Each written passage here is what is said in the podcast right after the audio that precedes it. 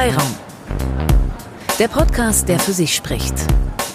Mit Fragen, die wir immer schon stellen wollten, an Menschen, mit denen wir schon immer mal schnacken wollten. Live aus Bremen. Willkommen bei Freiraum, der Podcast vom Bremer Presseclub Bremen 2 und dem Weserkurier, Folge Nummer 20. Und heute zu Gast haben wir zwei Macher von der Sendung mit der Maus, Christoph Biemann und Ralf Kaspers.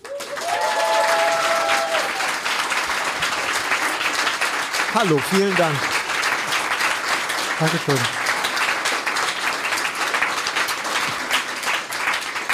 Habt ihr gut hergefunden?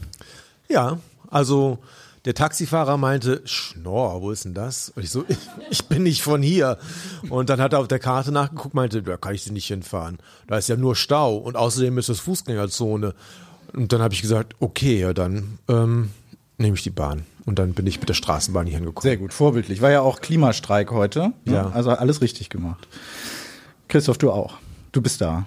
Ich äh, habe es nicht alles richtig gemacht, weil ich bin äh, aus meinem Auto gekommen, Oh. äh, aus Kalf. Muss man dazu sagen, wenn ich äh, das per Bahn hätte machen wollen oder mit öffentlichen, ähm, wäre ich leider noch nicht hier. Also insofern, ähm, Immerhin nicht mit dem Flugzeug. Also, ich finde es total wunderbar, dass ihr da seid. Ich muss sagen, ich habe mich echt äh, selten auf einen Podcast so gefreut wie auf den heute, einfach weil ich natürlich auch die Maus immer als Kind geguckt habe, wie denke ich alle, die hier sitzen. Ja, stimmt, habe ich auch als Kind immer gemacht. Ja, und inzwischen ist auch so Ritual am Sonntag mit meinen Kindern. Aber guckst du selber deine Sendung?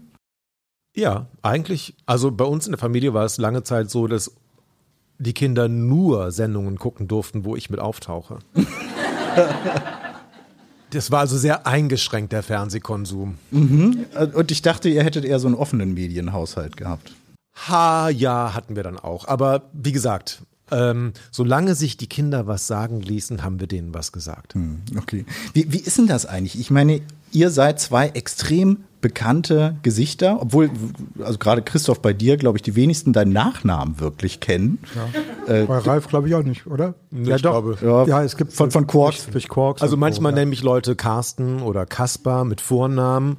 Die kriegen es ein bisschen durcheinander. Also habe ich mich dran gewöhnt, dass ich man mir irgendwelche Namen gibt. Das Okay. Aber Das ist, Christoph, schön, das ist das Schöne bei uns, äh, bei der Maus. Die Leute, wir sind nicht so prominent, dass die Leute sagen, ah, das ist jetzt der und der, sondern man begegnet uns auf der Straße und sagt, den kenne ich irgendwie und der ist nett. und äh, das ist eigentlich eine Art von Prominenz, mit der man gut leben kann. okay. also du schiebst so eine Welle von gutem Karma vor dir her. Ich hoffe, ja. Aber in in deinem Pass steht nicht äh, Künstlername Christoph mit dem grünen Pulli. Nee. Oder- Also es gibt natürlich diesen Adelstitel Christoph von der Maus, aber auch der stimmt. So habe ich das noch nie gesehen. So habe ich das noch nie gesehen. Das ist richtig. ja, Aber was mir ja auffällt, also wir sind ja nur Podcast, aber Christoph, du hast keinen grünen Pulli an. Ja, ich habe gedacht, das sieht man doch nicht. Nein, also im, im normalen Leben außerhalb der Maus und keine Kamera da ist, habe ich auch nie ein grünes Sweatshirt an, weil das ist, äh, wie gesagt, dieser Promi-Status kommt eigentlich erst mit dem grünen Sweatshirt den lasse ich dann lieber weg. Aber wie ist denn das eigentlich? Wie, wie viel Christoph mit dem grünen Pulli steckt in Christoph Biemann? Oh, das ist eine richtig tiefenpsychologische Ja, Frage. ganz am Anfang schon. äh, ja, Immer was zu essen holen. es ist, äh, es ist, also der ist verwandt mit mir, sagen wir mal so. Ja, der ist nicht, der ist nicht ich, aber er ist verwandt mit mir. Er hat viele Eigenschaften, die ich habe, wenn ich nicht so ganz drauf bin oder wenn ich so ein bisschen verschlafen bin oder dann ist er so ein bisschen tollpatschig und so. Und das bin ich auch manchmal. Aber ich kann auch anders sein. Ich kann auch äh, Auto fahren und so. Ralf, bei dir ist es ein Stück weit die Brille. Du warst, glaube ich, sogar mal Brillenträger des Jahres offiziell, ne? Oh ja. Hängt zu Hause an der Wand neben den anderen Ehrungen. Tatsächlich habe ich das, die Trophäe letztens beim Aufräumen im Büro wieder entdeckt. Äh, Die ist leider ein bisschen nach hinten gerutscht, komischerweise. Ich weiß gar nicht genau warum. Aber ich bin, ich glaube, 2017 zum Brillenträger des Jahres ernannt worden. Das ist eine große Ehre. Wie, wie, wie, wie wichtig ist das denn, so eine Figur zu sein? Weil das ist es ja auch, die ihr für eure Sendung seid. Braucht man das? Also das ist ja fast schon, man könnte die Comicfigur ja von jedem von euch zeichnen. Also ich sehe mich nicht als Figur, weil ich ja so bin, wie ich bin. Und ich bin ja auch so, wie ich im Fernsehen bin, vielleicht ein bisschen mit mehr Abwechslung, auch wenn ich nicht im Fernsehen bin. Ich sehe mich nicht als Figur und ich sehe die Brille auch nicht als Markenzeichen, sondern als als Sehhilfe tatsächlich. Nein. es war es war ja früher, früher war es ja so, als ich anfing, so richtig kurzsichtig zu werden, da wollte ich nie Brille tragen, weil ich das einfach als ähm, ich fand es einfach richtig scheiße, ein Brillenträger zu sein. Ähm, und dann habe ich lange Zeit die Brille immer nicht getragen. So lange, bis ich total verschrien war und alle gesagt haben, boah, der Ralf ist so arrogant. Was daran lag, dass ich Leute, wenn die mich auf der Straße gegrüßt haben, nie zurückgegrüßt habe, weil ich die einfach nicht erkannt habe. Und irgendwann, als dann klar war, okay, ich kann auch jetzt in der Schule nichts mehr mitbekommen. Ohne Brille habe ich halt die Brille weitergetragen und habe aber echt darauf geachtet, dass es so ein, so ein fast unsichtbares Brillengestell war, so dass man die kaum sieht. Und dann, weiß nicht, ein paar Jahre später, als ich mit der Schule fertig war, dachte ich mir, ach scheiß drauf. Ich bin nun mal Brillenträger, dann kann ich auch eine richtige Brille tragen, die aussieht wie eine Brille. Und dann fing das an, dass ich eben richtige Brillen getragen habe, wo man auch im Gesicht sah, ja, der ist Brillenträger. Und so kam das. Also es war jetzt, das war alles, was dahinter steckt. Mhm. Und okay, Brille ist eine Sehhilfe. Ich sag nicht, der Pulli macht auch einfach nur warm. Nein, also das, das ist also ich, bei mir ist es wirklich eine Figur, der Christoph. Der ist halt erst dann der Christoph, wenn der grüne Sweatshirt trägt. Und für mich ist es auch nicht wichtig, Figur zu sein, weil das bin ja nicht ich, sondern das ist halt die Figur. Ich bin ja größten Teil meiner Arbeit ist Regie, Autor, Produzent und dann zische ich einfach mal vor die Kamera, von hinter der Kamera und dann bin ich eben der im grünen Sweatshirt. Also insofern ist das ganz anders. Mhm. Wenn wir jetzt so ein bisschen mal auf euch gucken und wie ihr eigentlich da gelandet seid, wo ihr heute seid. Äh, fing das schon so an? Also wart ihr früher schon besonders neugierige Kinder oder, wenn man es böse sagen wollt, wart ihr so als Klugscheißer verschrien? Christoph? Also ich war verschrien in der Nachbarschaft und bei meinen Schulfreunden. Wenn die mich nach Hause genommen haben, haben die Eltern dann immer gesagt, hör mal, den bringst du nicht nochmal mit. Der fasst alles an. also ich war schon neugierig, also, aber dann Alles umgedreht. Irgendwann auch mehr theoretisch. Also ich habe gerne Bücher gelesen und mich da informiert. Und ich habe ganz viele Experimentebücher gelesen, aber nie Experimente gemacht. Das habe ich dann erst der, im zarten Alter von 40, 50 angefangen. Und ich habe alle verschrien. Ich war ein sehr jähzorniges Kind. Okay. Ähm, habe sozusagen mein ganzes Pulver schon kurz vor der Grundschule verschossen. Und dann war ich sehr unauffällig und habe eigentlich ähm, den Ball extrem flach gehalten. Auch was meine Leistungen anging. Was echt gemein ist, weil meine Mutter hat irgendwie alle Zeugnisse gehortet von mir und spielt dir dann immer so meinen Kindern zu. Und die freuen sich dann, weil sie sehen, ach guck mal, ist ja doch nicht alles so, wie du immer erzählt hast. Und, ja, aber äh, wobei man geht ja dann stolz mit so einem Makel um irgendwann. Ne? Keiner ist, keiner ist stolz, eine Eins gehabt zu haben, aber alle im hohen Alter, dass sie eine Fünf machen. Ja, ja. Also ich war auf jeden Fall, ich glaube, dass die meisten Lehrerinnen und Lehrer sich eigentlich nicht mehr an mich erinnern. Wie, wie kam das eigentlich? Ich habe äh, natürlich nachgelesen vorher, äh, einfach mal bei Wikipedia. Äh, du bist auf Borneo geboren. Was hat deine Eltern genau dahin verschlagen? Keine Ahnung. Äh, meine Eltern waren sehr hippie-mäßig unterwegs. Mein eigentlicher Name ist auch ein Herzglitzer. Ich heiße ja Herzglitzer Ralphonus Elvis Maria Kaspers. Weil das aber so schwierig ist, allen zu vermitteln, ist im Grunde Ralf Kaspers so die Kurzform. Bisschen wie bei Mozart, der ja auch nicht Wolfgang Amadeus Mozart hieß, sondern äh, Also nicht Herzglitzern, glaube ich. Nee, Chrysostomus, Wolfgangus, Theophilus, Mozart oder irgendwie sowas. Jedenfalls, ähm, meine Eltern waren auch Mozart-Fans und so kam eins zum anderen. Und Elvis-Fans und ja. Aber bestimmt ist, dass noch nicht mal klar ist, wann du Geburtstag hast? Also wenn ich meiner Mutter Glauben schenken mag, dann du musst es doch wissen. Ich war bei meiner Geburt dabei, aber ich kann mich ja nichts mehr erinnern. Sie erzählt hat das erzählt. Mittlerweile spricht sie nur noch mit ihrem Therapeuten darüber und mit sonst niemandem. Und mein Vater ist gestorben, den kann ich nicht mehr fragen. Und der ist gestorben, als ich in einem Alter war, wo mich das noch nicht interessiert hat, wo ich jetzt herkomme. Also wo ich geboren wurde oder so. Insofern, ich nehme es einfach, wie es ist, ein Mysterium. Meine Geburt ist ein Mysterium. Ach, wie toll. Das Aber wenn du sagst Hippie-Eltern, ähm, auf deiner Webseite steht, dass du viel ferngesehen hättest. Das passt überhaupt nicht zusammen. Als dann meine Schwester sich ankündigte, ähm, dachten meine Eltern, glaube ich, ist vielleicht doch besser wieder ähm, in so geregelte Bahnen alles zu lenken. Und wir konnten uns keinen Babysitter leisten. Und deshalb habe ich viel Zeit vom Fernseher verbracht. Damals gab es ja noch kein 24-stündiges Programm. Das heißt, es gab sehr viel Testbild beispielsweise. Und es gab, bevor die Sesamstraße anfing, immer so, ein, so eine Art Umschalt-Pausenbild. Da war dann beispielsweise ein Bild von Ernie und Bert drauf. Und dann stand da das Logo von der Sesamstraße und darunter Ernie kommt gleich. Ich konnte aber noch nicht lesen. Aber ich wusste immer, okay, jetzt gleich geht's los mit dem, mit dem Programm, was für mich war.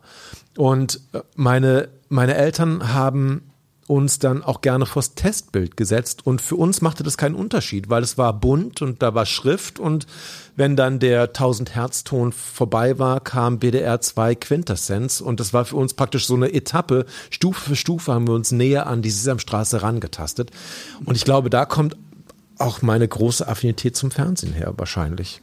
Du, du sagst immer Sesamstraße. Hast du auch schon Christoph geguckt? Bestimmt. Also, ähm, ich fand die Puppen einfach toll und die haben mich irgendwie sehr angesprochen. Und ja, irgendwann kam die Maus einfach mit dazu. Wobei ich auch gestehen muss, dass mich anfangs, als ich ganz klein war, die, ähm, die Maus-Spots, also die Zeichentrickfilme mit der Maus und auch die, die Lachgeschichten mehr interessiert haben als die Sachgeschichten. Die kamen erst später dazu. So eine normale Karriere. Ja, ich glaube auch. Ja, aber reden wir mal über deine, Christoph. 71 ging das los mit der Maus, ne? 75, Ja, äh, 75 71 sag ich schon, los, da war ich noch Jahre. nicht dabei. Ja. Ich war äh, an der Filmhochschule in München studiert, An der HFF. an der HFF, hatte vorher so ein bisschen Vorlesungen gehört in, in Harvard und in Hildesheim. Ähm, noch Vorher. Vor dem Abitur, ja. Vor dem Abitur Vor dem in Abitur, Harvard. ja, Genau, das macht man so heute. Ja. Oder damals, damals machte man das so. Ähm, und da waren in der Filmhochschule ganz viele Leute, die, die schon so was studiert hatten oder schon Postdoc, was weiß ich nicht alles waren. Und da fühlte ich mich in dieser Medienpädagogik, wo, wo ich die Vorlesung gehört habe, zu Hause. Und da haben wir uns zusammengetan mit ein paar Leuten und Kinder- und Jugendfernsehen, so einen Studienkreis gemacht. Und weil da keiner was mit anfangen konnte von diesen Oberen in der Hochschule, haben die gesagt, macht mal, ladet ein, wenn ihr so wollt. Und da haben wir alle eingeladen, die so Rang und Namen hatten in dem Bereich. Und einer von denen war Gerd Müntefering. Und der kam ganz stolz mit so einer Kassette und hat uns seine Maus gezeigt. Das war Folge zwei oder drei schon. Ich muss kurz sagen, wer Gerd Müntefering ist. Gerd Müntefering ist der, der Vater der Maus. Das ist, glaube ich, die beste Beschreibung. Redakteur nicht im WDR und aber Vater der Maus. Der war ganz stolz auf seine Maus und ähm, wir waren ja 68er Generation total drauf auf Konflikt und Diskussion gebürstet und haben haben das total runtergemacht und gesagt, guck mal, da, sieht man Maschinen, Maschinen, Maschinen. Wo sind denn die Menschen? Wo sind denn die Arbeiter? Ne, richtig. Arbeiter. Und, äh, und dann hat er so ein bisschen geguckt und so ein bisschen geschwiegen, haben gedacht, das, hm. und dann hat er gesagt, nee, also ich hau jetzt nicht beleidigt ab, ich gebe euch 30.000 Mark, ihr macht eine halbe Stunde Maus, wie ihr euch das vorstellt. Das haben wir gemacht. Und dann sind wir dann irgendwie in den, da reingekommen. Der Also Rest einer- ist Geschichte. der Rest ist Geschichte, ja. Also einer von den Studenten da war, war Enrico Platter, der ist später Unterhaltungschef beim WDR geworden. Ein anderer war Christian Wagner, hat den Rockpalast erfunden. Äh, ja, ich war auch dabei. Hast du eigentlich mal irgendwann gedacht, als HFF-Absolvent, Mensch, eigentlich will ich mal auch nicht nur Kinderfernsehen machen, sondern vielleicht auch sowas mit Sex und Gewalt und so, so Fassbinder-mäßig. Der Fassbinder hat doch nicht studiert, erzähl mir doch nichts. Na, nicht in Harvard vor, vor dem Abi, da zumindest. Ja. Nee, also klar, natürlich hat man so einen Gedanken äh, lange auch gehabt, klar, so Geschichten zu machen oder Kinderspielfilme oder sowas. Aber inzwischen kann ich nichts anderes. Ich wüsste gar nicht, was ich machen sollte, wenn ich jetzt irgendwie gefragt wurde, einen Tatort Regie zu machen. Würde ich sagen, Huch, Hilfe, das sind so viele Leute, die da mitarbeiten. Das wäre aber sehr interessant, ehrlich gesagt. Ein Tatort unter der Regie von Christoph.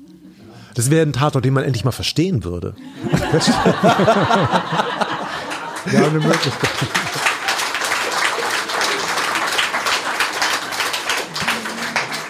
Ja, hören ja vielleicht ein paar Programmmacher zu. Ne? Würdest du machen, wenn man dich fragen würde? Doch, ich wollte es machen, klar. Ja? Mhm. Doch, doch.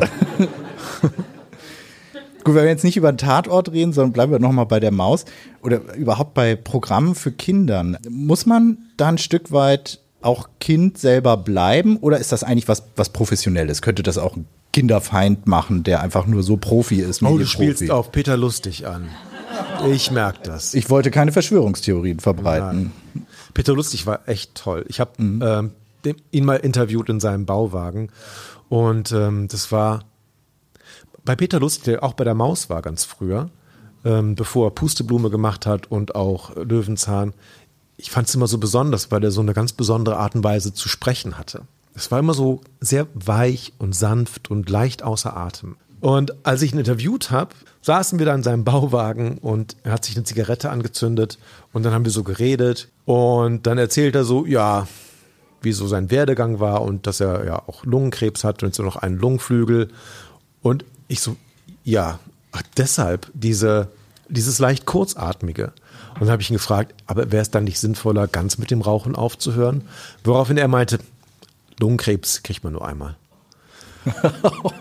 Im Hinterkopf damit wahrscheinlich ausdrücken wollen. Beim zweiten Mal ist es dann zu spät. Und äh, das war ganz interessant. Er meinte, Fernsehen macht dumme Menschen dümmer und kluge Menschen klüger. Und ich glaube, das war einfach ja, ein, ein sehr, sehr toller Mensch, der, glaube ich, etwas fehlinterpretiert wurde mit seiner Aussage. Das ist absolut ein Gerücht, ja, äh, dass der irgendwie Kinderfeind war. Das stimmt einfach gar nicht.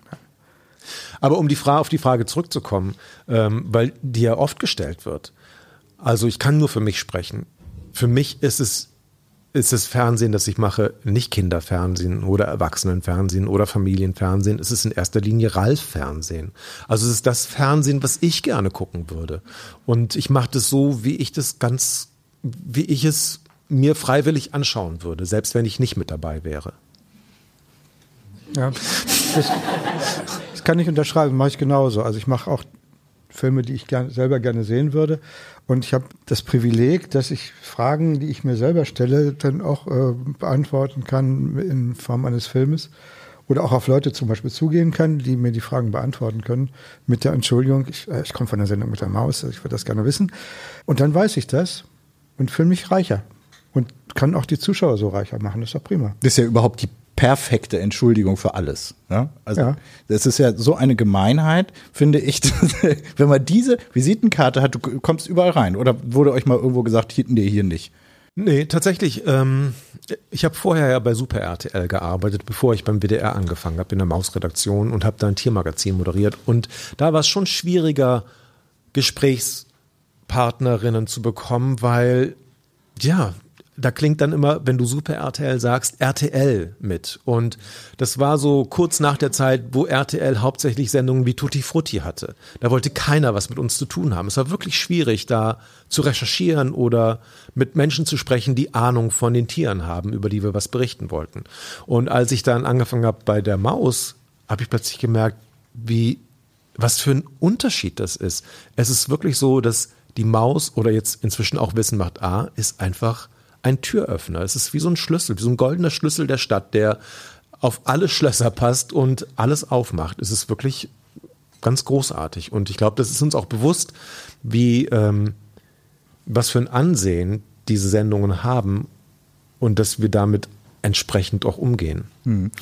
Reden wir gleich nochmal drüber, über diese echt spezielle Rolle und vielleicht auch, ob man mit sowas überhaupt jemals aufhören kann, weil äh, das stelle ich mir schwierig vor. Aber lasst uns erstmal auf die Maus selber kommen. Also ihr seid 50 Jahre alt geworden mit der, oder die Sendung ist äh, 50 Jahre alt geworden. Du wirst, glaube ich, nächstes Jahr erst 50. Und es gibt ja, wie du sagst, goldener Schlüssel. Es gibt nichts, was beliebter ist im deutschen Fernsehen oder also vom Stellenwert seid ihr so neben der Tagesschau, würde ich sagen, mit der heilige Gral des öffentlich-rechtlichen Rundfunks. Ist auch ganz einfach, 50 Jahre immer auf die gleiche Stelle, das funktioniert. Ja, das wollte ich gerade fragen. machen, was man will. Was, was ist euer Trick, mit einer Kindersendung da hinzukommen? Gibt es einen Trick, einen Maustrick? Ja, einfach, also das ist, wir haben ja, unser Publikum ist konservativ. Kinder sind ganz konservativ. Die wollen sehen, was sie kennen und was sie erwarten, das wollen sie haben. wollen aber auch auf der, auf der mm, gleichen Stelle auch überrascht werden. Das heißt, man muss so eine Sendung so handeln, dass man zum Beispiel Captain Blaubeer immer noch weiter pflegt, aber auch mit Sean das Schaf da arbeiten kann, also Serien drin hat, Sachgeschichten immer drin hat und so. Aber die Sachgeschichten müssen auch immer neu sein und immer auch überraschend sein und auch lustig sein. Und ja, so wird man 50 als Fernsehsendung. Ich glaube auch. Es ist einfach, guck mal, wenn du es als Kind geguckt hast und du hast deine Zeit Pubertät, da guckst du es nicht, verständlicherweise, weil du andere Sachen im Kopf hast. Und dann irgendwann bekommst du das wieder mit, oh, die Maus läuft ja noch, wenn du von der Party nach Hause kommst und denkst, mal sehen, was so gerade so. So morgens halb zwölf. Und dann, und dann bleibst du da hängen und denkst, ey, es gibt's ja nicht, es ist immer noch wie damals in meiner Kindheit, wie schön, warmes Gefühl. Und dann bekommst du irgendwann selbst Kinder und denkst, denen zeige ich mal was, was mich fasziniert als Kind. Und dann plötzlich hast du die nächste Generation. Und das ist, das ist wirklich, ja, ich glaube, dieses warme Gefühl, was viele Menschen mit der Sendung mit der Maus verbinden, ist das Größte und auch das, was den Erfolg der Sendung ausmacht. Ja, Das heißt ja aber eigentlich, dass ihr fast nichts ändern könnt, groß. Doch, wir, wir sind ständig am Ende. Ja. Also wenn man die Sendung von vor 50 Jahren guckt, das ist ein völlig Riesenunterschied. Das ist Aber wirklich hart. Dieses, es gab nie so einen Relaunch, dass man sagt, wir machen jetzt keine Maus mehr, sondern äh, eine Grille oder, irgendwas anderes Tier. Ähm, nee, das ist, man muss schon bestimmte Dinge beibehalten, aber auch, also wir könnten jetzt nie zum Beispiel diesen zweitsprachigen Vorspann weglassen. Ja. Das wäre halt eine Revolution. Aber wir können schon andere Sachgeschichten machen und andere äh, Bildergeschichten, andere. Ich ich bin schon immer zusammengezuckt, wenn es äh, heißt, äh, und natürlich mit der Maus und dem Elefanten und der Ente. Sagt ihr, das war doch früher nicht. ja. Du wirst lachen. Es ist immer noch so, dass ich als als, der der. Neue immer noch, obwohl ich jetzt schon seit 98 dabei bin, heißt es noch, ja, das ist Christoph, Armin und Ralf, das ist der Neue, ne? Dabei haben wir mittlerweile insgesamt neun verschiedene Gesichter. Das heißt, ich gehöre gar nicht mehr zu den Neuen. Aber es ist einfach so, dass das Publikum sehr, ja, wie du sagst, konservativ. Ja, ja. Hat sich eigentlich dieser Geburtstag, sagen wir jetzt, äh, 50 seid ihr dieses Jahr geworden, zum 30. unterschieden? Da Ja. warst du gerade dabei, ne? Beim 30. war ich gerade dabei. Hat sich insofern unterschieden, als dass wir nicht so gefeiert haben, wie wir beim 25. oder beim 30. gefeiert haben. Also es gab keine großen Partys oder so. Ähm, wir waren einfach mehr Gesichter bei der Maus. Wir konnten auf natürlich viel mehr Filme zurückgucken und haben uns aber gedacht, das kennt ja jeder. Wir konzentrieren uns mal auf das, was vielleicht in der Zukunft passiert. So gibt's natürlich immer ein neues Motto für jeden Geburtstag. Aber das heißt auch, dass eigentlich jeder Geburtstag anders war bisher. Also wir haben der, der absolute Knaller war der 25. Geburtstag, wo der Zug durch Deutschland gefahren ist und dann da war übrigens Bremen ein, eine wichtige Station. Der Zug ist durch, durch Deutschland gefahren, da kamen immer Mausfans an den Bahnhof und in Bremen war das schon so eskaliert, dass die Polizei gerufen werden musste, um das zu kanalisieren. Und das haben wir dann in, in Köln gehört und haben dann gedacht, oh, da tut sich irgendwie was. Und dann kam der Zug zur Schlussveranstaltung nach Köln. Und da war auf der Domplatte ein großes Fest mit Bühne und so. Und da waren eine Million Menschen. Und da haben wir gedacht, das war uns vorher gar nicht klar, was wir für eine Sendung haben. Dass die so Emotionen erweckten, so viele Leute begeistert. Und wir haben gesagt, wir machen eine Fernsehsendung und wir machen das lange, wir machen es gut und alles klar. Aber dass das so, so eine Reaktion gibt, das war uns, es ist gerade in Bremen war das, wo wir ähm, diese, diesen Effekt hatten. So, huch, was haben wir da? Also, also es war so der Punkt, wo du merkst, okay, es ist nicht nur eine weitere Kindersendung. Also es war jetzt auch nicht die, die, die Briefmarke, die es ja gibt, oder die Münze, man kann ja mit der Maus bezahlen, oder dass man bei Bundespräsidenten war, es war dieser Moment. Oder, Ja, das oder war- kannst du das so festmachen? der Moment, wo man merkt, man hat so sowas wie einen Klassiker oder so, ein- so, ein, so ein Fund. Ne? Also das hat der WDR auch gemacht. Da haben wir gleich den, den Mausclub äh, aus der Taufe gehoben und, und dann fing es mit Merchandising auch an. Und Mausclub war die Sendung, bei der ich auch angefangen habe, für den WDR zu arbeiten. Ja.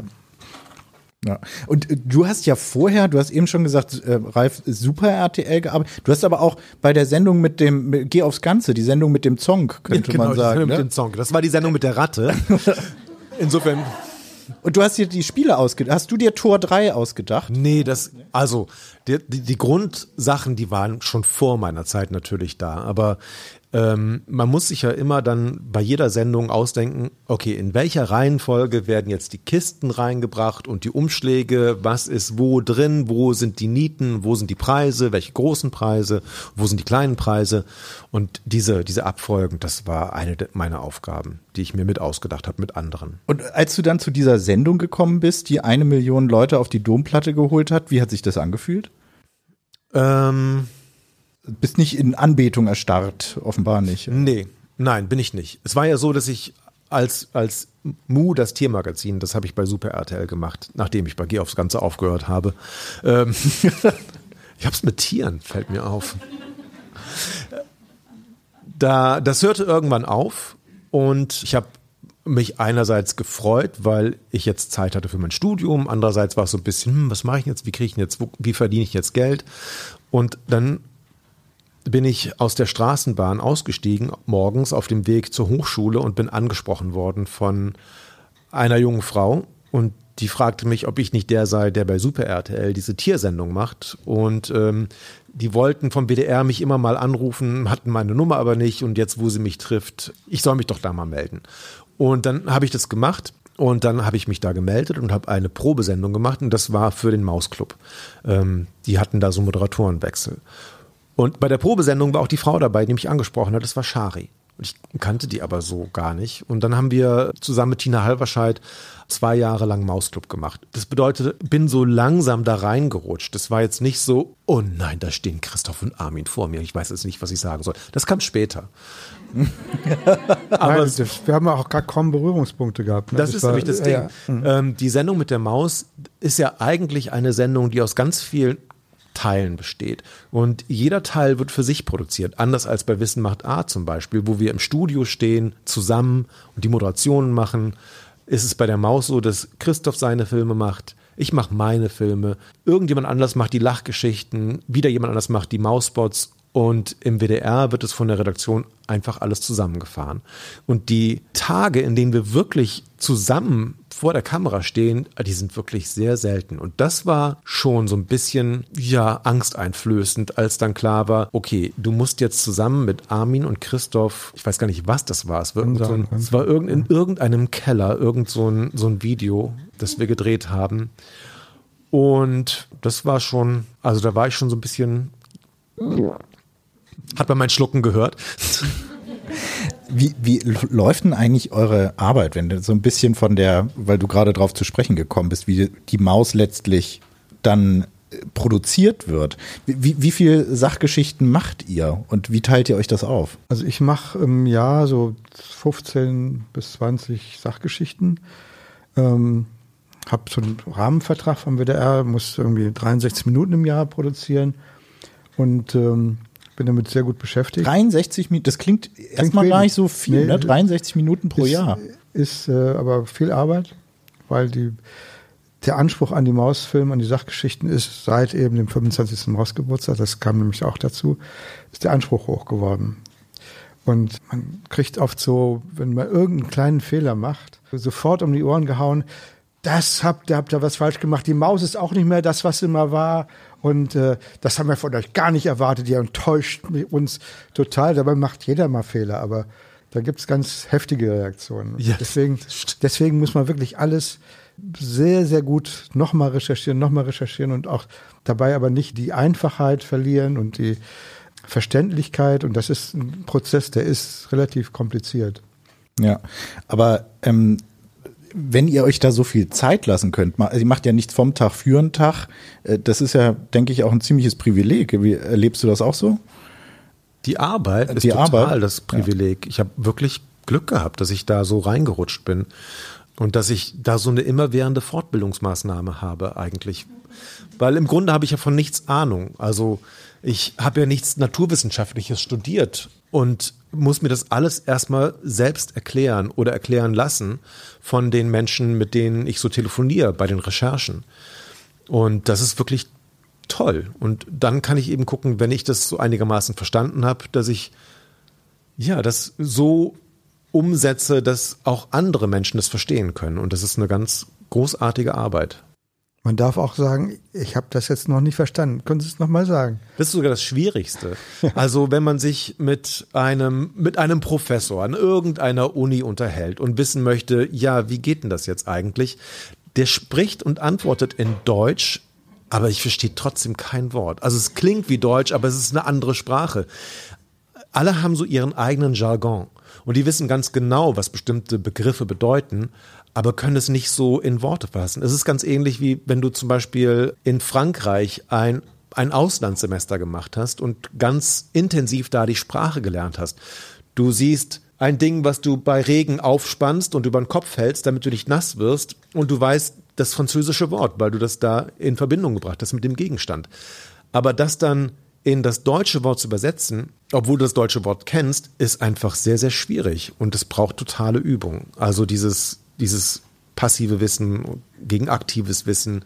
Und so ist es bei vielen Experten eben auch. Die wissen ganz genau, was die Begriffe bedeuten, aber ich weiß es halt nicht. Ja. Und dann ist das Hartnäckige immer zu fragen, ja, verstehe ich noch nicht, was heißt denn das? Und das nervt die manchmal sehr extrem. Aber am Ende sind wir alle froh, wenn wir es rausgefunden haben. Aber ich denke, das ist eben auch euer Geheimnis, warum euch Erwachsene so schätzen. Ja, weil ihr. Ja, ja, klar. Wir müssen praktisch das übersetzen, was die Wissenschaftler sagen und auch, was natürlich noch schwieriger ist, wir müssen auch Bilder dafür finden was äh, auch nicht so einfach ist. Man kann manchmal. Ich glaube, Armin äh, arbeitet viel mit so Modellen gebaut. Ja, ja. Ne? Oder mache ich auch. Das auch? Also, du auch, ne? Wo ja. das nötig ist, äh, wir alles, was geht. Äh, obwohl wir eine Sache haben wir, machen wir nicht, das, das ist mal ganz von abgekommen, so Computeranimationen oder sowas zu machen. Ja. Weil das ist. Ähm, weil ihr das nicht mögt oder weil es nicht zur Maus passt, für die Kinder dann konservativ ja, mäßig das Es hat einfach, ähm, das hat, wenn man das ausprobiert, merkt man, dass es so nichts zum Anfassen ist. Mhm. Also auch selbst wenn es auf demselben Bildschirm ist, auch genauso flach ist wie die Computeranimation, so ein Modell, weiß man doch, das kann man anfassen, da kann man was mitmachen. Und deswegen ist das die Computeranimation so weg. Seid ihr da schon mal mit was gescheitert? Dass ihr sagt, so, okay, das kriege ich jetzt nicht hin, das kann ich nicht erklären. Ja, ich hatte mal eine Idee über Fibonacci-Zahlen. Ähm, was denn? Was denn? Kannst du es mal bitte kurz erklären? Ganz, das ist ganz einfaches Prinzip. Also, wenn man mit eins anfängt und eins dazu zählt, hat man zwei. Und wenn man sozusagen das Ergebnis mit der letzten Zahl addiert, hat man eins plus zwei ist drei. Und wenn man dieses Prinzip weiter fortführt, drei plus zwei ist fünf, fünf plus drei ist acht, und so weiter. Das ist die Fibonacci-Reihenfolge. Jetzt kann man sich denken, ja, toll. Und das Interessante ist, wenn man sich zum Beispiel einen Korbblütler anschaut, also so eine Blume wie die Sonnenblume, dann sieht man die Samen in der Sonnenblume und dann stellt man fest, da erkennt man Spiralmuster. Und wenn man die Spiralen zählt, dann gibt es immer die gleiche Anzahl von Spiralen, zum Beispiel 13 in die eine Richtung oder 55 in die andere Richtung und das sind alles immer Fibonacci-Zahlen. Oder wenn man zum Beispiel ja, andere Ananas, eine Ananas anschaut und sich die Außenhaut ansieht. Auch Falsche Beispiele, Ralf. Der Baum, jeder kennt den Baum, das sind alles Fibonacci-Dinger. Egal, also es ja. gibt auf jeden Fall, Ananas hat jeder schon mal in der Hand gehabt. Auch da sieht man die Spiralen und auch das sind Fibonacci-Zahlen. Und ähm, da also man denkt dann automatisch, oh, okay, die Natur kann Mathematik, aber das ist natürlich nicht so. Das ist nur das, was wir erkennen. Unser Redakteur würde sagen, ja, schön, interessant, aber keine Geschichte. Das ist nämlich auch noch. Es war schon eine Geschichte, ich hatte schon eine Geschichte dabei, aber ich konnte nicht schlüssig erklären, oder so in einfachen Worten, warum sich die Sachen so bilden, wie sie sich bilden. Das heißt, ich konnte es schon erklären, aber mir fehlten einfach die Bilder. Und ähm, das ist eine der größten Herausforderungen, Bilder für das zu bekommen, was wir erzählen wollen. Einmal zum Beispiel hatten wir einen Film darüber, warum Milchzähne, wenn die ausfallen, keine Wurzeln haben. Und es hat lange, lange, lange, lange, lange, lange gedauert, bis wir aus Japan Mikroskopaufnahmen bekommen haben, wo man sah, wie diese Wurzeln sich im Kiefer langsam auflösen und dann der Zahn immer lockerer wird und am Ende ausfallen kann. Und das sind die großen Herausforderungen eben, selbst wenn man eine Geschichte hat, das entsprechende Bild dafür zu finden. Und wie gesagt, bei den Fibonacci-Zahlen, da bin ich bisher noch nicht weitergekommen. Vielleicht kommt das noch. Das ist nämlich ganz also interessant. eine Geschichte, gesagt. die die äh, wir recherchiert haben, äh, auch gründlich recherchiert haben. Und am Ende der Recherche haben wir gesagt, nee, das machen wir nicht. Es ging darum, äh, Erkältung. Das wollten wir so erzählen, haben wir es ausgedacht. Ich muss eine Mathearbeit schreiben und äh, will eine Erkältung kriegen. Wie mache ich das?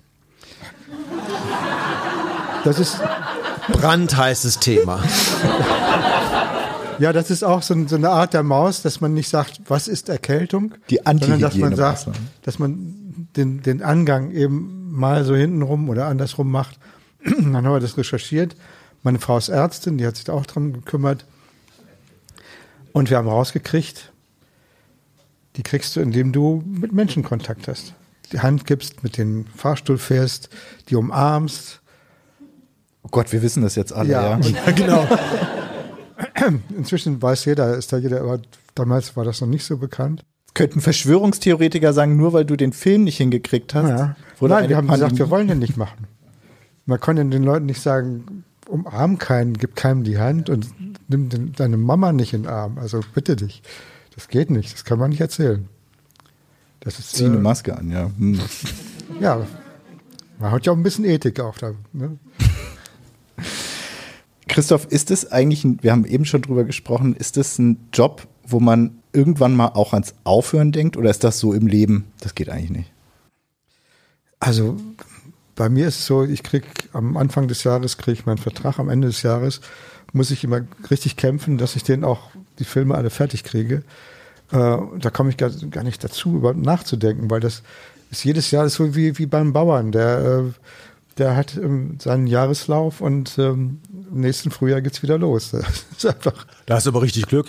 Also ich habe keinen Rahmenvertrag. Das heißt, ich krieg nur Sachgeschichte für Sachgeschichte beauftragt. Und äh, das kann gut sein, dass dann irgendjemand mir sagt, Ralf, die letzten drei Sachgeschichten, die waren nicht mehr so gut. Danke bis hierhin. Kannst ja froh sein, dass die Kinder so konservativ sind. Ja, ne? genau. Nein, Ralf ist ein genialer Erzähler auch. Also wenn Ralf einen Film vertont, der kriegt Glanz. Bist, bist du zufrieden Danke. mit, mit äh, denen, die so nachgekommen sind, als jemand der fast ersten Stunde? Oder denkst du, früher war alles besser? Nein, nein, gar nicht. Ich, mir ist das völlig klar. Also äh, Armin und ich, wir sind auch schon mal zusammen geflogen und wenn der Flieger abstürzt, ist, darf die Maus doch nicht tot sein. Also ähm, oder, wir sind zu dritt auch schon mal unterwegs. Und dass es neue Gesichter geben muss, ist auch klar. Ich finde, dass so vom Denken der Redaktion her die Gesichter zu sehr im Mittelpunkt stehen. Die denken irgendwie, wen kann man wo einsetzen und so und wie kann man Gesichter aufbauen. Ähm, und welcher ist es denn nun, weil manche müssen sich dann auch noch bewähren. Ich finde, dass die, diese Kombination bei Armin und mir, bei Ralf hat das ja auch äh, zum Teil gemacht, dass man Filme macht und dann auch selber ähm, da auftaucht als äh, Protagonist, das ist eine Kombination, die kann man nicht, kann man nicht weitermachen, weil so viele Filme kann man gar nicht machen. Also das ist auch davon abgesehen. Also diese Kombination ist eigentlich ideal, weil man wirklich sehr authentisch da agieren kann vor der Kamera. Die, die Maus sagt ihr, ändert sich gar nicht so viel oder allerhöchstens so, so in kleinen Schritten, aber die Welt hat sich ja enorm geändert und äh, ich würde jetzt einfach mal sagen, die Welt ist auch komplexer geworden, schwieriger geworden als verglichen, sagen wir mal, mit 71, da gab es auch Probleme.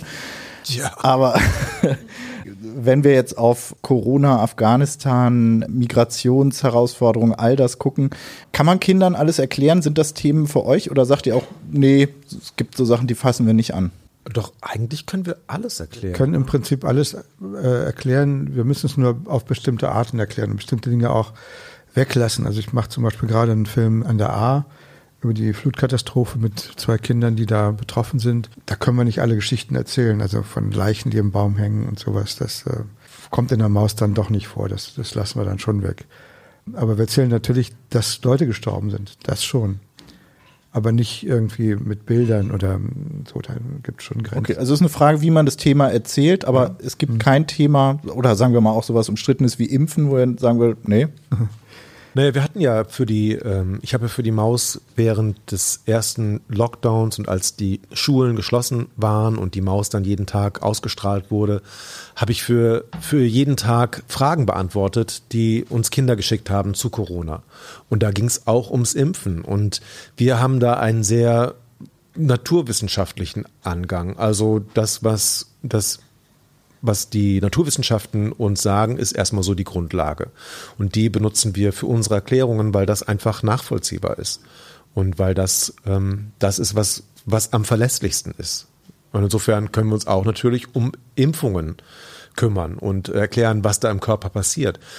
Armin hat zum Beispiel mal so ein ganz heikles Thema in Anführungszeichen ähm, erklärt, Atomenergie. Und habe ich gemacht, den Film. Entschuldigung, ah, Entschuldigung. es vermischt sich alles. Ja, klar. Christoph, Christoph hat mal einen guten Film gemacht über Atomenergie. Ganz großartig. Und da ist es einfach so, man kann natürlich ähm, sowas erklären, auch ohne, dass man direkt eine Position bezieht. Oder man kann sagen, ja, es ist gefährlich, weil keiner weiß, wo der Atommüll hin muss. Aber hier geht es jetzt erstmal nur darum, wie es eigentlich funktioniert. Es ist so, eine, so ein Beobachten von Phänomenen und das ist immer eigentlich wertneutral. Aber hat das geklappt? Dass tatsächlich sowohl Atomkraftgegner als auch Befürworter dann gesagt also wir haben, das war ja eine sehr, sehr heikle Nummer, äh, auch weil wir uns eigentlich auf dieses Feld selten begeben. Aber wir haben vor der Ausstrahlung äh, Gegner und Befürworter eingeladen, den Film zu zeigen und alle haben gesagt, das stimmt alles, alles richtig der Atombefürworter hat gesagt, naja, er hätte ja nicht gerade Plutonium, was 30.000 Jahre lang äh, Halbweltzeit hat nehmen können, sondern irgendwas anderes. Das muss jetzt nicht sein, aber natürlich ist das so. Ne? Also das war, aber es war uns schon klar, dass das nicht so ganz ohne ist. Aber äh, wir versuchen eigentlich, das habe ich bei dem, ähm, äh, bei der Atommaus auch, war auch so mein Gedanke, dass, dass ein Kind Nein, dass ein Kind, das, dessen Vater in, in so einem Atomkraftwerk arbeitet, dass das seinem Vater auch gegenübertreten muss nicht sagen muss, in der Maus habe ich aber gesehen, das ist total gefährlich, was das ist scheiße, was du machst. Du böser, böser. Nein, das, dürft, das, das dürfen wir nicht. Genau, es ist eigentlich ein sehr respektvoller Umgang mit allem, was wir anfassen. Das ist, glaube ich, so das, was, was auch dahinter steckt, oder? Also ich meine, wir, wollen, keinen zerreißen oder, oder sich schlecht fühlen lassen danach. Wir wollen einfach nur die Sachen zeigen, wie sie sind und wie sie funktionieren. Wir würden auch nie sagen, putz dir die Zähne. Nicht mal das.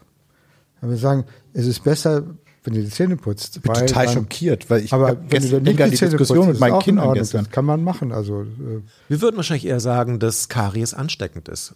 Weil ja, das ist tatsächlich so. Karies kommt nicht vom Zucker.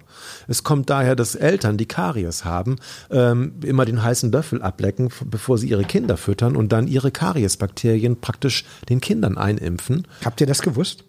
Ja? Und äh, so, so wird Karies weitergegeben. Der Zucker macht was ganz anderes. Der macht die Zähne vielleicht weicher, weil dadurch der pH-Wert im Mund sich verändert. Aber ja, das, das sind einfach Sachen, die, die wir dann erzählen würden. Und die die, die Folgerungen, die überlassen wir dann dem Publikum. Also da sind die alle reif genug, selbst die Kleinsten, die zuschauen, ihre Schlüsse daraus zu ziehen. Ja, aber jetzt merke ich als Vater, was ich plötzlich für ein Problem mit der wissenschaftlichen Wahrheit habe. Inwiefern? Ja, aber das, weil das natürlich ist ja ein schreckliches Narrativ. Es muss ja geheim gehalten werden. Also nee, gar nicht. Es muss öffentlich gemacht werden, damit du Du kannst jetzt zwei also, Löffel nehmen. Du nimmst einen für dich und einen für dein Kind. Und schon ist alles prima. Ja. Also es gibt, äh, zum Beispiel hat äh, Armin einen ganz tollen Film gemacht über Vitamin C.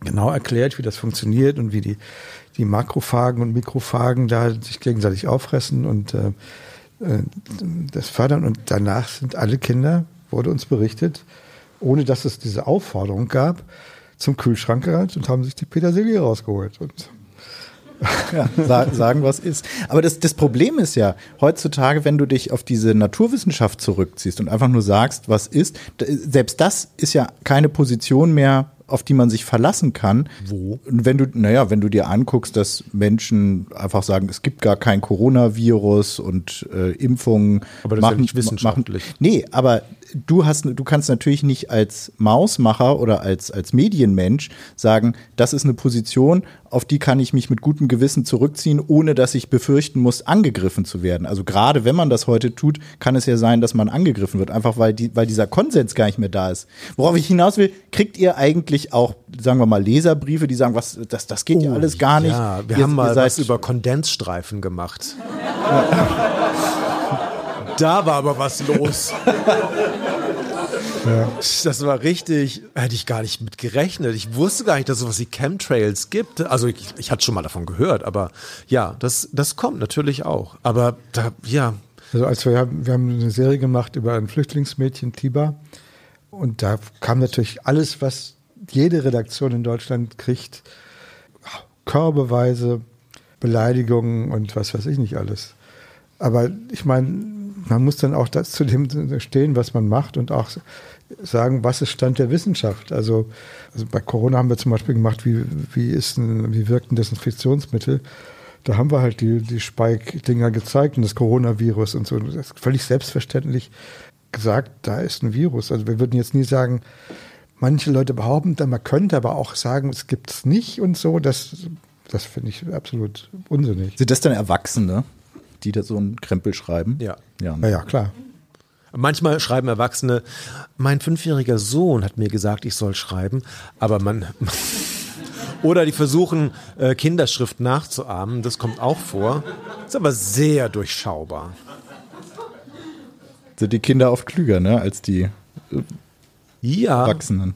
Eigentlich, ich, ich würde sagen, ja. Also viele Kinder, zumindest was, was die Fragen angeht, die Kinder stellen. Kinder stellen im Grunde die gleichen Fragen, die auch ähm, WissenschaftlerInnen stellen, die Nobelpreis bekommen. Nur, dass die Kinder die Fragen nicht selbst beantworten können im Vergleich zu denen, die den Nobelpreis bekommen. Aber es sind die gleichen Fragen. Zum Beispiel hatten wir vor einigen Jahren diese Aktion Frag doch mal die Maus. Ähm, das war zum 40. Geburtstag. Und es kamen, ich glaube, über 76.000 Fragen. Wir haben gefragt, was wollt, was ist eure Frage an die Maus. Was wollt ihr wissen? Und da kamen 76.000 Fragen, die wurden alle gesammelt. Es waren nicht unterschiedliche Fragen. Aber äh, ich glaube, über 60 Prozent waren nur einmal gestellt, also schon ja. eine große Bandbreite. Und da war natürlich die Frage, die am meisten gestellt wurde, ist, warum ist der Himmel blau? Und das sind Fragen, die sich ja auch Forschende stellen oder früher mal gestellt haben. Und das sind Fragen, die Kinder wissen wollen. Und die meisten Eltern können das nicht beantworten. Deshalb gibt es glücklicherweise uns. Aber sich darüber Gedanken zu machen, finde ich einfach sehr schlau, weil das bedeutet, dass ähm, man mit offenen Augen durch die Welt geht und Sachen entdeckt, die andere vielleicht gar nicht mehr bemerken. Und das ja, ist Kinder das, sind das ist Kinder Erwachsene, die haben keine festen Wahrheiten, die sind neugierig, stellen Fragen und und erkunden noch. Die sind also im Prinzip kleine Wissenschaftler, eben wie sich das gehört, offen für das Ergebnis. Und das ist, das, das ist der Unterschied zu den Leuten, die uns dann zu den äh, Kondensstreifen geschrieben haben. Die sind auch offen für andere Wahrheiten, aber die sind halt nicht offen für andere, andere Wahrheiten. Also die sind dann doch sehr festgelegt. Insofern sind sie gar nicht mehr so richtig offen. Übermorgen ist Bundestagswahl. Sollten die Kinder wählen dürfen? Ja. Ja. Also man muss es ganz klar sagen, finde ich. Es geht um die Zukunft bei jeder Wahl. Und Kinder sind jünger als alte Menschen, natürlich. Ach. Verbringen also faktisch mehr Zeit in dieser Zukunft und sollten dementsprechend auch mitbestimmen, wie diese Zukunft gestaltet wird. Und ein Argument, das ich immer höre, ist, ja, aber Kinder haben ja keine Ahnung. Da muss ich sagen, ich kenne sehr viele Erwachsene, die auch keine Ahnung von Politik haben und die trotzdem wählen dürfen.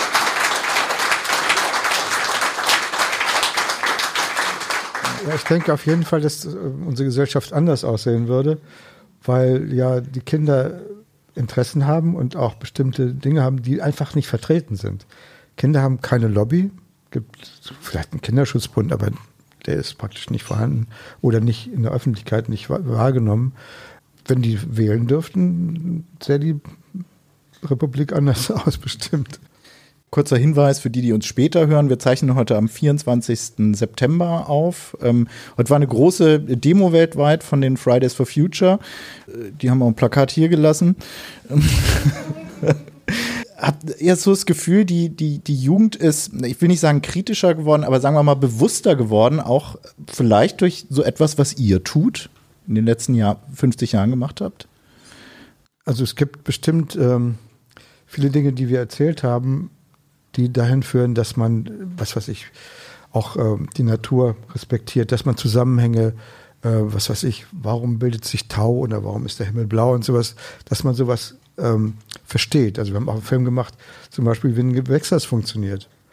Ne? Das muss man ja wissen, wenn man vom Treibhauseffekt erzählt, warum das so ist. Und ähm, da haben wir sicher beigetragen und ich denke, ja. Also ich glaube, das liegt nicht nur an uns, weil ähm, Fridays for Future ist ja was Weltweites und die Maus, so gern wir das hätten, ist aber weltweit nicht so bekannt wie jetzt hier in Deutschland. Das muss man ja auch ganz klar sehen. Und trotzdem, ja, haben wir auch Einfluss und das ist auch total herzerwärmend. Also ich war vor ein paar Jahren zusammen mit Shari, da haben wir den Bundeswettbewerb für Jugend forscht moderiert. Und wir waren zwei Tage vorher da, um uns die ganzen Projekte anzuschauen, die die jungen ForscherInnen vor, äh, gemacht haben. Und es war wirklich toll. Ich glaube, 80 Prozent haben, haben uns gesagt, wir sind nur hier, weil es euch gibt. Und das war irgendwie, das war mir so gar nicht klar, was für einen Einfluss wir mit den Sendungen haben. Ich weiß natürlich auch, dass die ganzen Leute, die da waren und ihre Projekte vorgestellt haben, die hätten wahrscheinlich auch so ihren Weg dahin gefunden, wenn es uns nicht gegeben hätte. Aber dass sie, dass sie das mit uns in Verbindung bringen, das finde ich ganz großartig. Ich hatte auch so ein Erlebnis im, bei Fraunhofer Institut. Da laufen dann so hochkarätige junge Wissenschaftler ähm, und kommen auf mich zu und sagen, wegen dir sind wir hier. Und dann denke ich, ach, also weil man, man arbeitet ja so vor sich hin und hat äh, diese ganzen Probleme, die man täglich hat, zu lösen. Und dann kommt dann so ein Feedback, das ist schon, das hat mich gerührt, muss ich wirklich sagen. Ja, war ein schöner Moment. Aber warum jetzt die, also ich glaube, dass einfach viele, viele Jugendlichen merken, der, wie man so schön sagt, der Arsch geht auf Grundeis, wenn das Grundeis nicht wegschmelzen würde. Und äh, das, ja, macht, macht, da machen sich viele zu Recht Gedanken. Und du hast, du hast ältere Menschen, die andere Prioritäten setzen, die aber nicht die Prioritäten von den Menschen sind, die noch lange hier leben müssen. Und das ist, da, da prallen zwei Welten aufeinander. Es gab ja viele Jahre, äh, oder wo, wo man gedacht hat, Mensch, die Leute, die, die Kids, die interessierten sich nur für ihr Handy oder für was weiß ich, irgendwelche Markenschuhe und sowas so ganz unpolitisch und das ist jetzt so, diese, diese wirklich Massen, die auf die Straße gehen, heute auch in Köln, das ist schon beeindruckend. Ich finde das toll. Ja, ich denke, es hängt schon damit natürlich zusammen, inwiefern verfüg Wissen verfügbar ist und äh, dass sich solche Dynamiken entwickeln können. Äh, wie war denn das 71, diese, die Medienlandschaft für Kinder oder für junge Menschen, wenn du das mal vergleichst? War es auch nötig, dass es sowas gibt wie die Maus? Ja, natürlich war es nötig, weil die Kinder haben ferngesehen. Also sie haben dann Werbung geguckt. Also Testbild wie Ralf. Ne? Testbild, ne? genau. Testbild, ja. ja, ich habe, ich kann, ich habe, äh, da gab es immer jeden Tag einen Film über Isfahan. Der lief jeden Tag um halb vier oder so. Und den habe ich jeden Tag geguckt. ähm, und oder was wir auch viel geguckt haben, war DDR-Fernsehen. Da gab es nämlich Kinder. Wieso das denn? Ich habe äh, an, der, an der Grenze gewohnt in Hildesheim. Und da konnte man DDR, DDR-Fernsehen empfangen. Und die hatten ähm, schon sehr früh Kinderfernsehen, richtig auch gutes Kinderfernsehen. Ja, gutes Sandmännchen natürlich, ne? Sandmännchen, es gab aber äh, meiste Nadelöhr, so etliche Sendungen. Aktuelle Kamera. Nee, das war ja äh, für Erwachsene. Aber es gab richtig Kinderfernsehen. Ja, das, und ähm, das war einfach, die Kinder haben alle ferngesehen. Und das lag einfach in der Luft, 71. Da war Sesamstraße, kam aus Amerika. Und alle haben gesagt, wir müssen sowas machen. Und dann haben es halt gemacht. Heute sagen alle, sie müssen irgendwie YouTube machen. Habt ihr das Gefühl, ihr, merkt ihr sowas wie Verdrängungswettbewerb? Nö, es ist eigentlich eine Erweiterung. Das heißt, wir können noch mehr Kanäle nutzen, um die Maus an die Leute zu bringen. Also sei es jetzt die Maus-App oder sei es die Sachen, die wir in der Mediathek machen. Das heißt, wir haben jetzt mehr Möglichkeiten, dass Menschen die Maus gucken und sind nicht darauf angewiesen, dass sie zur richtigen Uhrzeit am richtigen Tag das richtige Programm einschalten. Und das finde ich eine große Befreiung, ehrlich gesagt. Und viele Kids denken auch, ja, YouTube ist eine Sache, ist auch sehr informativ, kann man, also für Recherchen gucke ich auch YouTube-Videos. Aber sie sind halt nicht so gemacht wie die Maus. Also da ist, ähm, sind nicht so exakt die Bilder gesucht. Da wird nicht, äh, wird halt, stellt sich einer erzählt was, machen wir auch selten in der Maus. Also, und da, da erkennen viele die Qualitätsunterschiede auch. Die erkennen auch, wie viel Arbeit in so einem Mausbeitrag steckt. Ja. Aber es ist nicht mal irgendwie Funk auf euch zugekommen, hat gesagt, macht doch mal für uns. Nee, das ist ja das Problem. Funk ist ja die Jugendsparte. Und es gibt ein, ein Altersbereich, der ist wie so ein schwarzes Loch. Da findet die Maus nicht statt. Und das ist sozusagen Pubertät. Ah, okay, stimmt. Ja, richtig. Das, äh, ich glaube, das kann jeder unterstreichen. Die Maus war da, dann war sie lange weg und dann kommt sie plötzlich irgendwann ja, wieder. Ne? Genau.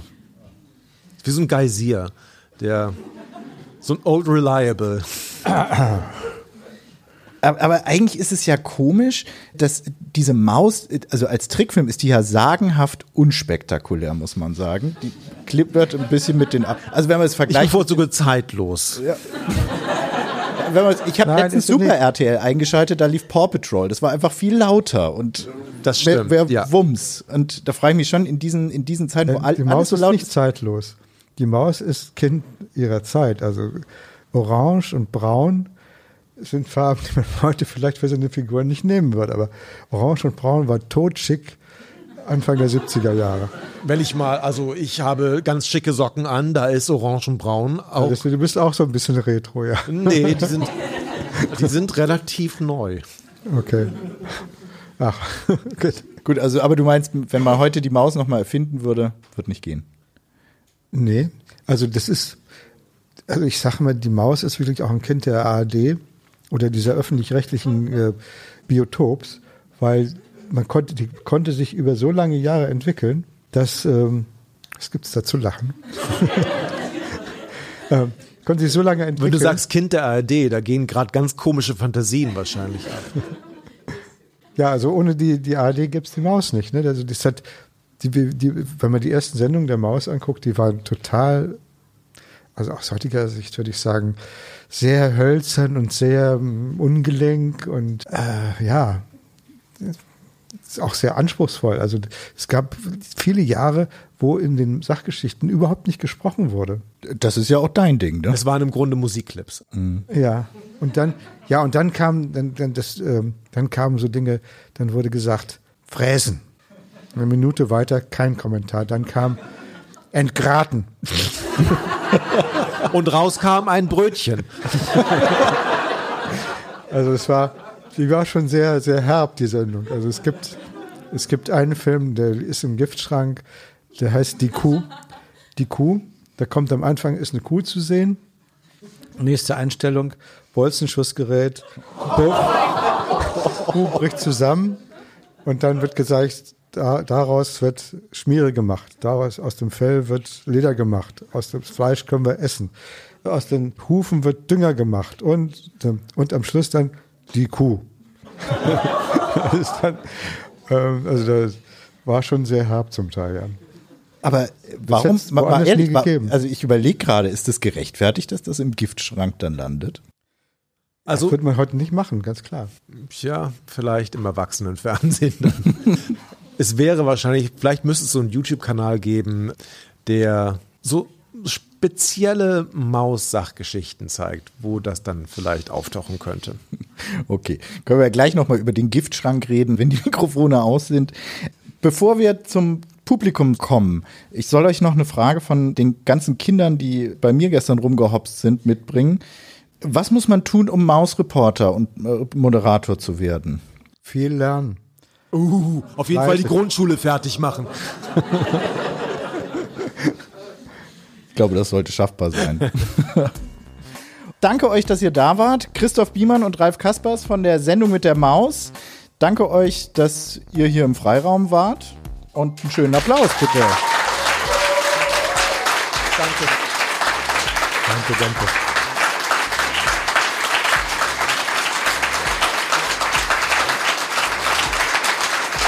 Und, und mit dieser Folge geht jetzt auch die zweite Staffel von unserem Freiraum-Podcast zu Ende. Wir sind schon eifrig dabei, Staffel Nummer drei zu planen. Falls ihr da Feedback habt oder auch Gäste für die neue Staffel vorschlagen möchtet, dann schreibt uns doch an freiraum.primapresseclub.de oder geht auf freiraum.fm. Da gibt's alles rund um diesen Podcast. Und noch ein Hinweis an alle Podcast-Hörerinnen und Hörer. Wenn ihr den Freiraum mögt, dann gebt uns doch ein paar Sterne bei Apple Podcasts oder die Podcast-App, die ihr benutzt. Es hilft uns einfach, da gefunden zu werden. Und noch besser wäre natürlich, ihr erzählt euren Freunden von uns. Und wenn ihr uns finanziell unterstützen möchtet, dürft ihr uns gerne auch ein paar Euro über Steady in den Hut werfen. Wie das funktioniert, findet ihr auf unserer Webseite freiraum.fm. Macht's gut und auf bald.